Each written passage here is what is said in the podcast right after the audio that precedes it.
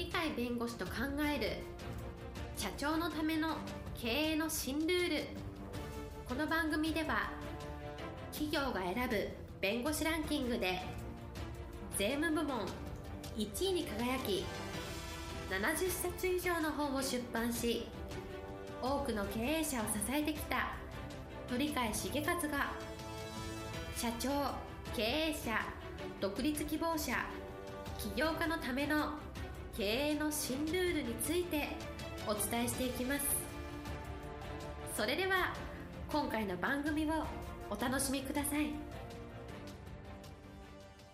皆さんこんにちは。お元気でしょうか？元気がすべての源です。元気をお届けする鳥飼です。はい、パラリーガルの高瀬です。今日のテーマはですね信長から何を学ぶかというそういうテーマです。はい、えー今日のテーマ、信長から何を学ぶかということですが、令和の時代に入もう入ったわけですが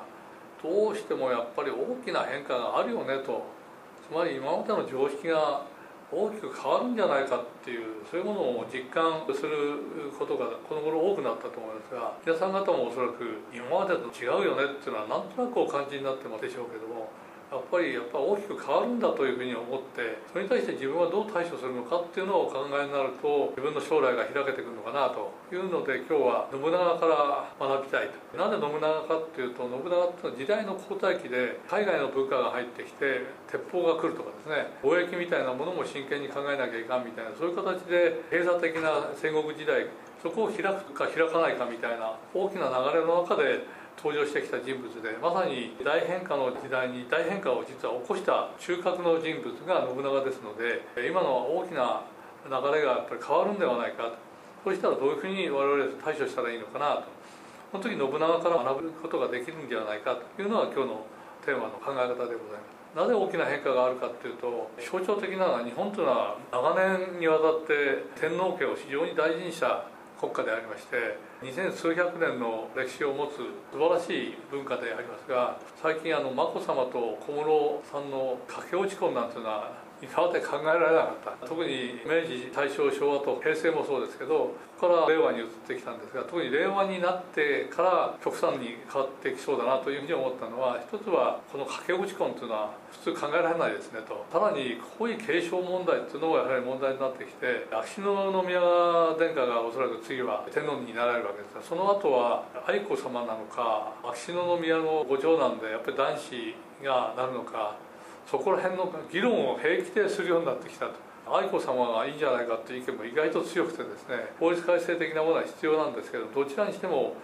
日本の根本にある歴史のその中で極めて重要な役割を担ってきた天皇家においてですね大きな変化がどうもあるっていうことは時代自体が大きく動いてるんだろうというふうな形でありましてやっぱり大きな変化があるねと。これに対する対応をやっぱ考えなきゃいかんねっていうのは一つのきっかけを与えてくれる問題。もう一つはですねもう今完全にデジタル化時代でありまして私どもあの弁護士もこのデジタルの中にもう波にのめり込むかもっていうよりも波に飲まれてですねこれからどうしようかっていう対応策をしっかり考えなきゃいけない時代になってきたんですね一つの例としては弁護士 .com っていうのは有名な企業になって成長してますけれども実はその弁護士 .com に登録をしている弁護士の数っていうのは約2万人いると言われておりましてこれは弁護士の数の約4万人ちょっといますから約半分がデジタル化の中でデジタルである弁護士 .com に登録してでいろんな国民の人からですね相談を受けられる。受けられるっていうもう土壌ができて実際の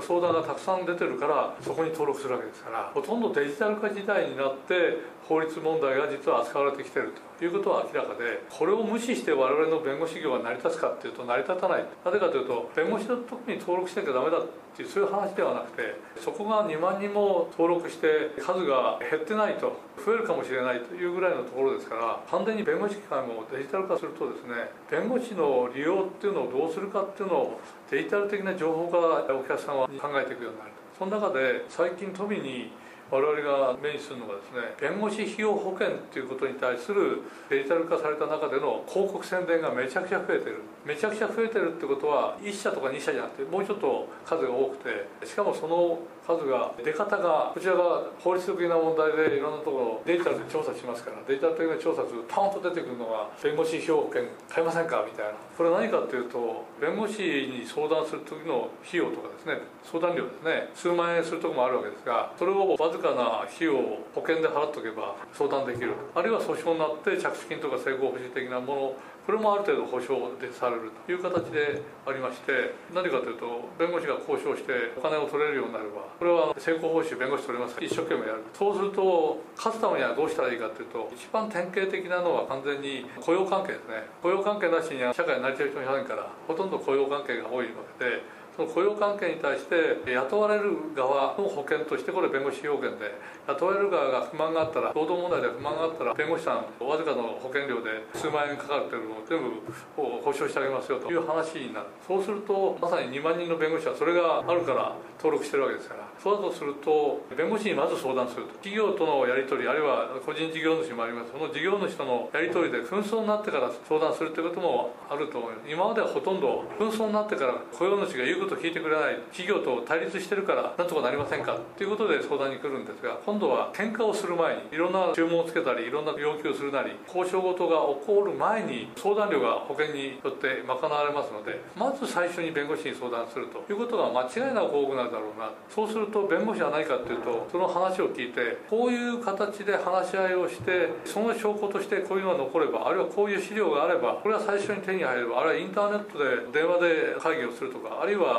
メールのやり取りをするとかいう形で証拠がちゃんと残るような形にしておけばそれをちゃんと我々が確保できれば交渉は簡単にお金取れますよあるいは訴訟を起こしても証拠がしっかりしてるから大体勝ちますよと。つまり先手をほとんど弁護士を払う側の雇われる人たちが有利になる。これが当たり前になってくるとそれに対する対応しなきゃいかんっていうのは予防法務でそういうことが起こらないように法律違反がないように不満がないようにどうやって契約するかあるいはどうやって事業のやり方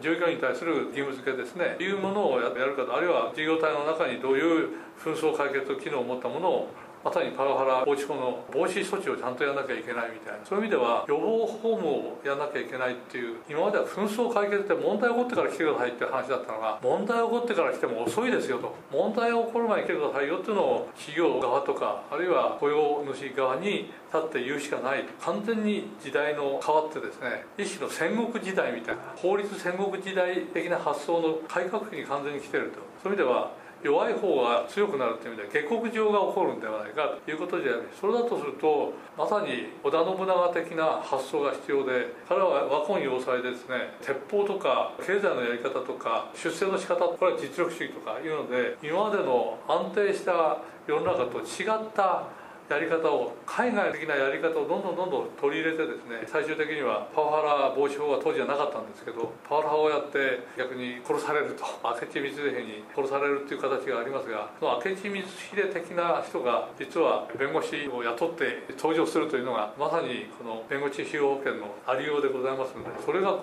だんだんだんだん普及していきますとですね経営者は先手をちゃんと打って対応こちらの方が逆にしなきゃいけない先手に対する防衛策それも先手で打たなきゃいかんと。いうことがありますので世の中がやっぱり今までと違った世の中になっているということを考えなりながらこれからいろんなことをやっていく必要がある。そういう意味ではまさに信長から学んでですね自分たちがしっかりした領域を確保できる安心した生活ができる事業ができるというふうに持っていく必要があるんではないかというのは今日の話でございます。今日も元気で楽しい一日をお過ごしください。はいありがとうございました。本日の番組はいかがでしたか？この番組は毎週月曜日7時に配信いたします。それでは次回の配信を楽しみにお待ちください。